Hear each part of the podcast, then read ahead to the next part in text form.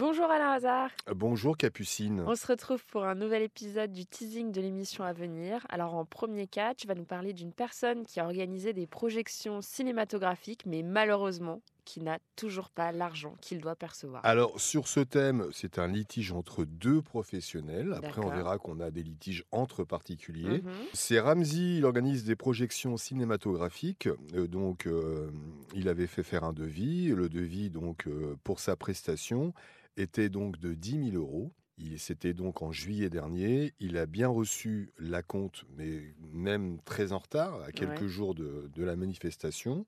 Lui, il a fait tout ce qu'il fallait de bien. Il n'y a pas eu de souci du professionnel. Il a bu son acompte de 5 000 euros. En revanche, le solde de 5 000 autres euros, il l'attend toujours, malgré des relances, malgré des mails, malgré des recommandés. Il n'y a toujours pas le solde de 5 000 euros. On est sur deux professionnels. Ok. Et alors pour la suite, c'est les litiges entre particuliers. Et alors c'est pas que je suis radine, Alain, mais vu que j'ai pas envie de Oh, m'embrouiller il avec paraît- toi. Il paraît que tu es un petit peu radin. non, mais je, je, je pourrais pas te prêter une belle somme d'argent parce que sinon je pourrais arriver dans l'émission comme ce que tu vas nous présenter. J'ai envie de te dire que quand tu veux garder de l'amitié, il vaut mieux ne pas prêter d'argent. Je suis d'accord. Il y a les banques qui sont faites pour ça, parce que c'est toujours un souci. La personne vient vous voir en vous disant Je vais vous rembourser très rapidement. Vous êtes sympa, vous voulez effectivement euh, l'aider, vous écoutez ses promesses, etc. Et puis quand vous avez besoin de l'argent, eh ben, il n'y a quasiment plus personne. Et ça, c'est Mhm. pas bien. Non.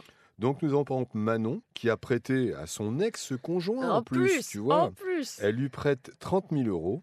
Elle est sympa. Elle hein. attend toujours le retour de l'argent, malgré ses promesses. Nous avons euh, plusieurs jeunes étudiantes qui euh, donc ont loué un appartement en colocation. Ouais. Le propriétaire particulier a bien euh, réceptionné l'argent. Il a eu le dépôt de garantie.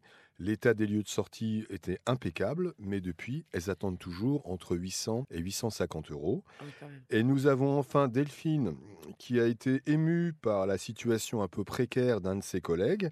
Elle lui a prêté il y a trois ans 5000 euros. Il lui a fait croire, mais c'était peut-être vrai, qu'il devait vendre sa voiture, que les huissiers étaient à la porte, etc. Elle est plutôt sympa, Delphine.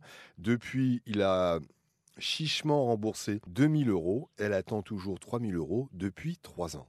Alors dans ces cas-là, tu conseilles, c'est une reconnaissance de dette, mais avec un professionnel. Alors, j'ai envie de te dire qu'une reconnaissance de dette avec une pièce d'identité et sa signature, c'est bien. Ce qui est encore mieux, c'est une reconnaissance de dette devant un notaire. Ce qui permet aussi d'écrémer, parce que en général, quand on dit, bah écoute, je vais te prêter de l'argent, on va aller voir un notaire, généralement, on te répond, non, non, mais finalement, Oui, ça va aller, ça va. Je, je vais trouver une autre solution. Voilà. D'accord. Ok. Bah, je note. Eh ben, en tout cas, je te remercie, Alain, et puis je te dis à bientôt. Je, ne savais pas que tu étais radine euh, à ce point-là. Non, mais Euh, je suis pas radine à ce point-là, mais bah, bon. euh, euh, C'est ce qu'on m'a dit. Les bons comptes font les bons amis, Ouais. et je j'ai entendu une fois, si tu veux garder un ami, ne l'aide pas. Voilà. Ouais, bah écoute, à bientôt, Capucine. hein. Allez, à bientôt, Alain.